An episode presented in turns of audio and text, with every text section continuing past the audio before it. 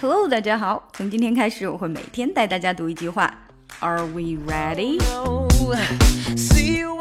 们先来听一下原声。The difference in atmosphere between the second floor and the basement was striking. 我们来分解一下这句话。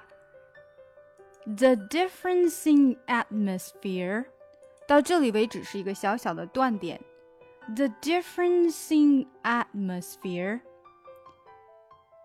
the difference in atmosphere between the second floor and the basement was striking. Difference in atmosphere between the second floor 的是非常轻的，一笔带过。Between the second floor, second floor 这个的会有点吞掉的感觉。Second floor and the basement, and the basement, and 在不强调的时候，只会发出一个 and 的音，尤其跟着后面的 the，所以就变成了 and。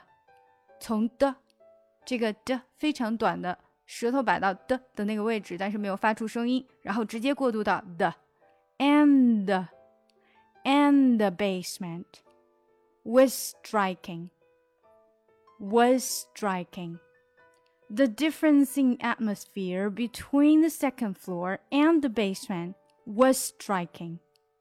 从 was 到 striking 的时候呢，因为两个 s 连到了一起，所以就变成 was striking 连着的 was striking was striking。